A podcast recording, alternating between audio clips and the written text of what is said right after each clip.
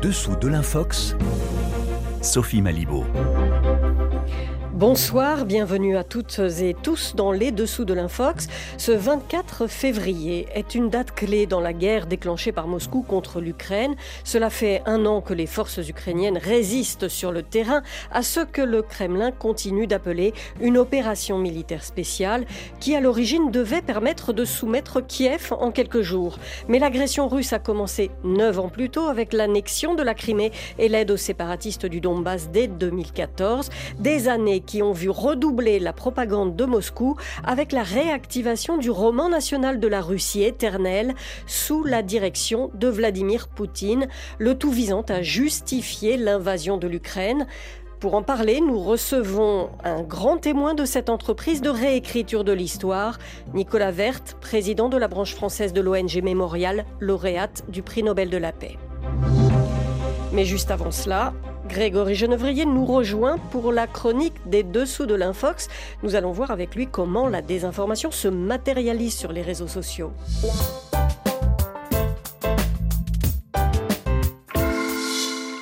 Bonsoir Grégory. Bonsoir Sophie.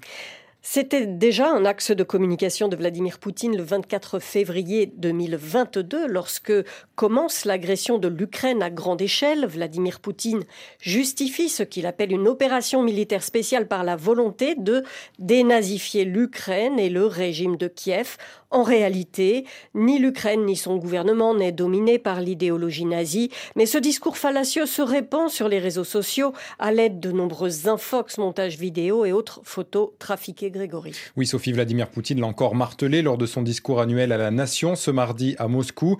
La Russie se bat pour, je cite, éliminer la menace que représente le régime néo-nazi qui a émergé en Ukraine en 2014.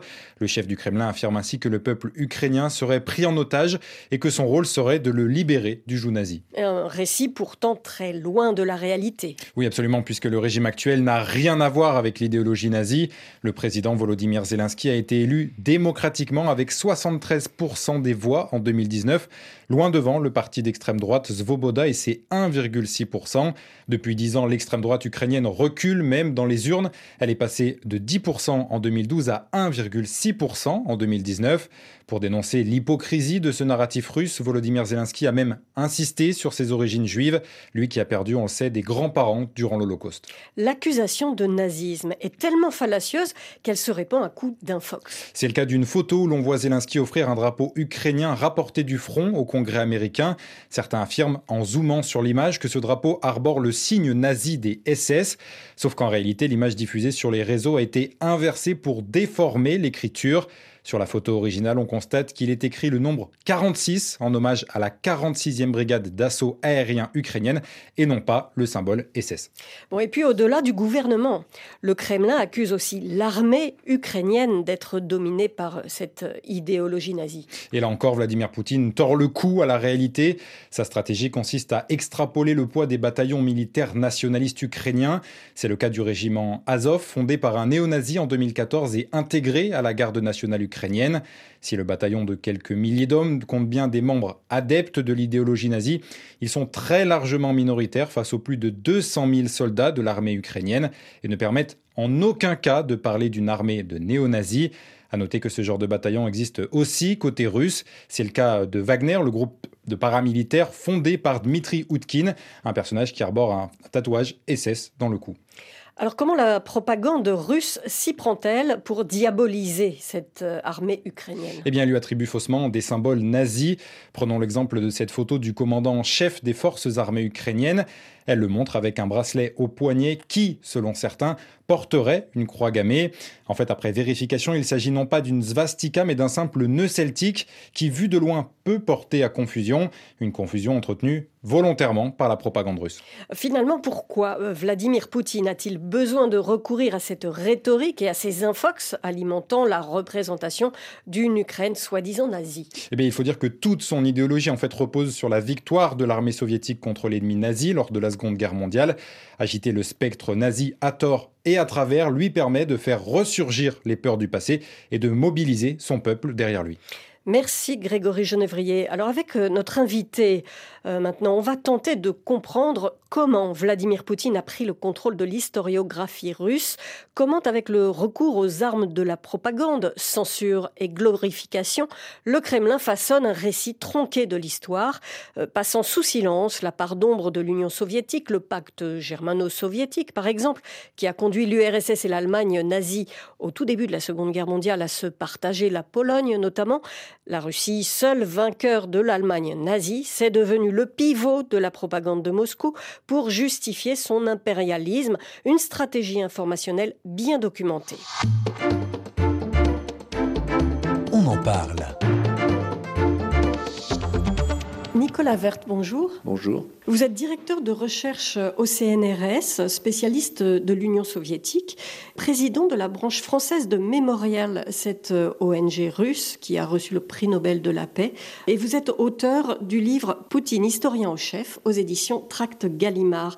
Dites-nous aujourd'hui, cette date du 24 février, qu'est-ce que ça évoque pour vous? Ça évoque ce moment de sidération qu'a été l'invasion par euh, la Russie de l'Ukraine, euh, à laquelle, euh, malgré les prévisions des renseignements américains, je ne croyais pas vraiment, peut-être par anti-américanisme primaire, voilà, mais c'est un moment évidemment absolument de bascule de l'histoire de notre continent européen au XXIe au 21e siècle, parce que, au fond, c'est la première fois depuis fort longtemps que la guerre est là sur le continent européen à nos portes. Deux mois avant cette euh, invasion des chars russes en Ukraine, votre organisation, Mémorial, a été dissoute en Russie.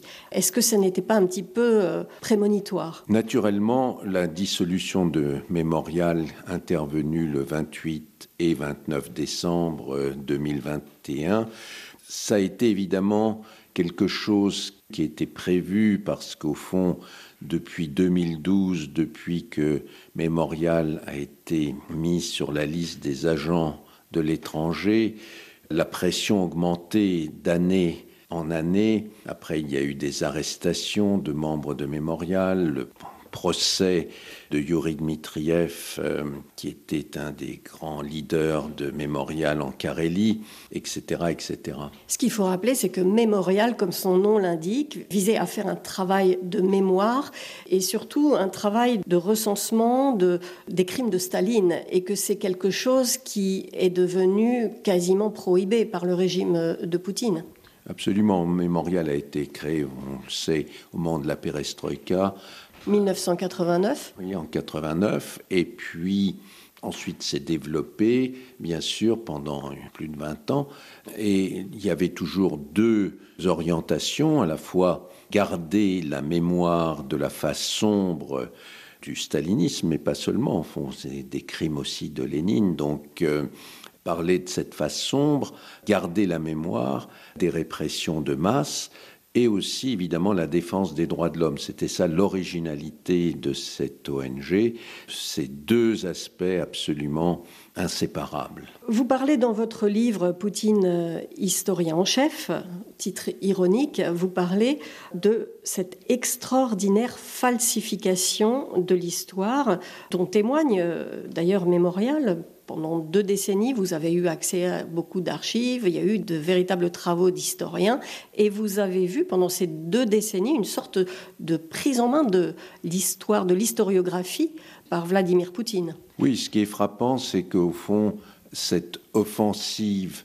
mémorielle, on peut dire, qui mène justement à une falsification de toute l'histoire euh, de l'époque soviétique, et d'ailleurs, il y a là un contraste saisissant entre ce court moment de glasnost, d'ouverture, à la fois, bon, bien sûr, des archives, mais aussi de véritables débats entre historiens qui étaient possibles dans les années 90, voire dans les années 2000, a été progressivement, ce débat a été progressivement fermé par une politique mémorielle officielle, un véritable roman national qui a été mis en place à, travers des sociétés d'histoire, euh, sociétés d'histoire russe, sociétés d'histoire militaire, qui étaient chargées de dire la doxa, de dire au fond une nouvelle interprétation de l'histoire, centrée sur l'exaltation du patriotisme, l'exaltation de la grandeur de l'Union soviétique, l'exaltation également de la figure de Staline en tant que celui qui a mené le peuple soviétique à la victoire dans la Grande Guerre patriotique. Et la pièce maîtresse de ce roman national, c'est la Grande Guerre patriotique parce que elle condense au fond toute cette glorification de l'Union soviétique, mais aussi une sorte de Russie éternelle, parce que ce nouveau roman national, comme j'essaie de, le montrer, c'est une sorte de syncrétisme pour faire, si vous voulez, une sorte de synthèse, de jonction entre une histoire, une sorte de vision de la, la grandeur de la Russie éternelle et de la période soviétique de l'histoire russe qui est d'ailleurs étrangement totalement décommunisé. Ce que vous expliquez en fait, c'est que Vladimir Poutine a décidé que l'histoire officielle allait prendre le meilleur, entre guillemets, de l'Union soviétique et de la Russie tsariste, c'est un peu ça? Absolument. Il s'agit de justement de glorifier par-delà la différence, bien sûr, fondamentale de régime entre le régime tsariste et le régime soviétique, de glorifier une sorte de grandeur, de gloire nationale, de gloire militaire, qui va évidemment de pair aussi avec euh, une critique et même plus une détestation de l'Occident dans la suite, on peut dire dans la mouvance d'un slavophilisme exacerbé, mais qui va beaucoup plus loin que au fond ce qu'on appelait le slavophilisme du XIXe siècle, que l'anti-occidentalisme, qui est quelque chose évidemment, une sorte de fil rouge de la pensée euh, en Russie, enfin d'un courant de pensée qui, donc euh, aujourd'hui, cet anti-occidentalisme s'inscrit bien sûr dans une certaine tradition que l'on peut remonter au XIXe siècle. Mais ça va beaucoup plus loin, je dirais que ça va beaucoup plus loin encore dans les termes que cet euh, anticapitalisme, anti-occidentalisme qu'on trouvait à l'époque soviétique. Alors Vladimir Poutine utilise l'histoire comme un enjeu de sa politique actuelle. On l'a entendu dire dans son adresse ce mardi les propos suivants.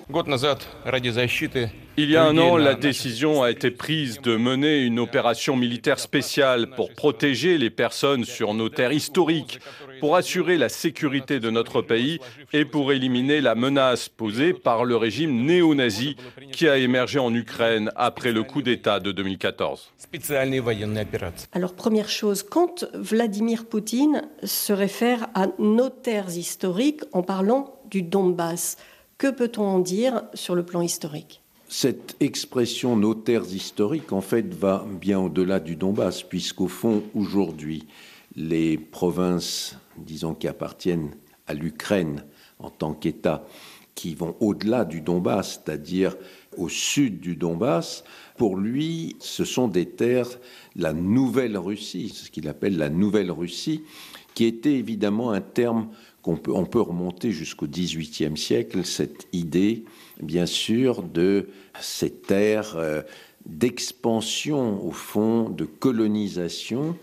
Mais ce qui est frappant dans son discours, c'est ce qu'on appelle évidemment l'accusation en miroir, qui est un grand classique, au fond, de tous les agresseurs, de tous les dictateurs, y compris même, on peut dire, de tous les génocidaires, c'est-à-dire d'accuser le pays ou la communauté qui va être agressé, de fomenter en fait l'agression contre celui qui est en vérité le, véritable agresseur. Donc c'est une rhétorique euh, au fond très classique que l'on peut suivre dans l'histoire. Euh, bon, pour Hitler, l'Allemagne était menacée par la juiverie internationale. Donc, si vous voulez, c'est quelque chose, euh, au fond, qui n'est pas du tout nouveau. Le régime néo-nazi, ce sont aussi les termes choisis par euh, Vladimir Poutine, qui depuis un an au moins affirme vouloir dénazifier l'Ukraine. Que peut-on en dire? Là aussi, il y a instrumentalisation de l'histoire quand il se réfère à l'Euromaïdan de 2014, qu'il appelle un coup d'État. Oui, alors cette question, pourquoi est-ce qu'il a utilisé ce terme des néo-nazis? Parce qu'au fond, dans l'idée de Poutine, et c'est aussi quelque chose que l'on peut suivre, y compris à l'époque soviétique, c'est l'idée qu'au fond, le seul pays qui a brisé les reins au nazisme, c'est l'Union soviétique. Et qu'au fond, l'Occident s'est accommodé du nazisme.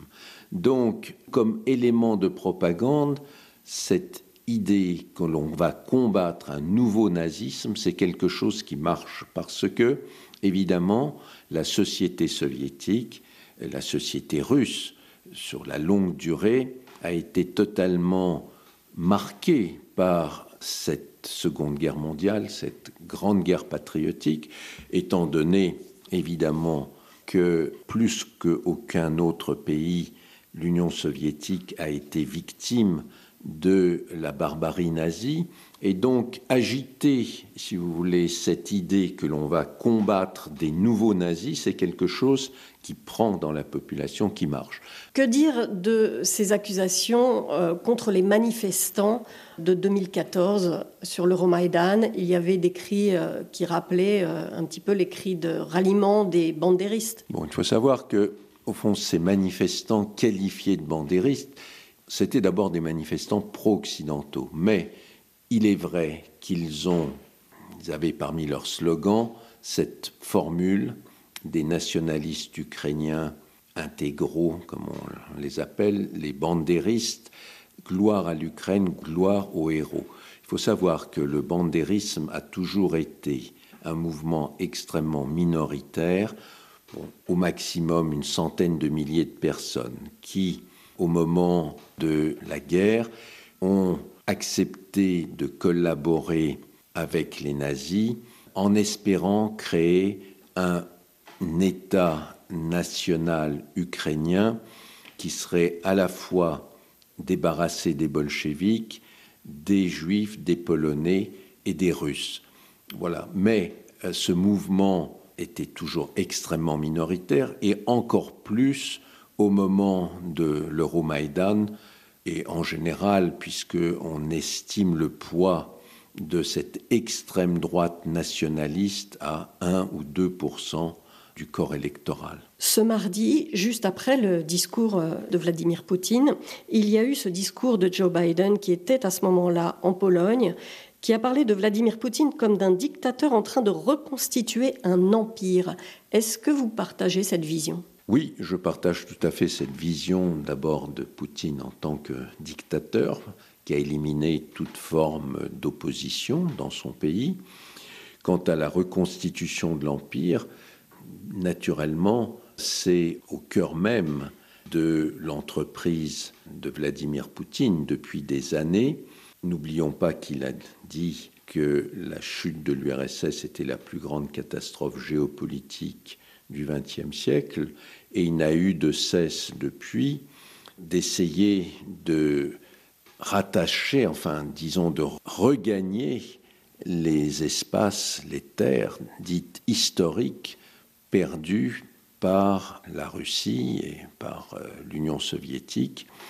Au fond, son étranger proche et l'Ukraine a été la première victime de cette tentative de reconstitution de l'Empire, mais je comprends tout à fait que les pays baltes soient très inquiets de l'avenir. Merci Nicolas Vert. On rappelle le titre de votre dernier livre, Poutine, historien en chef, collection Tract de Gallimard.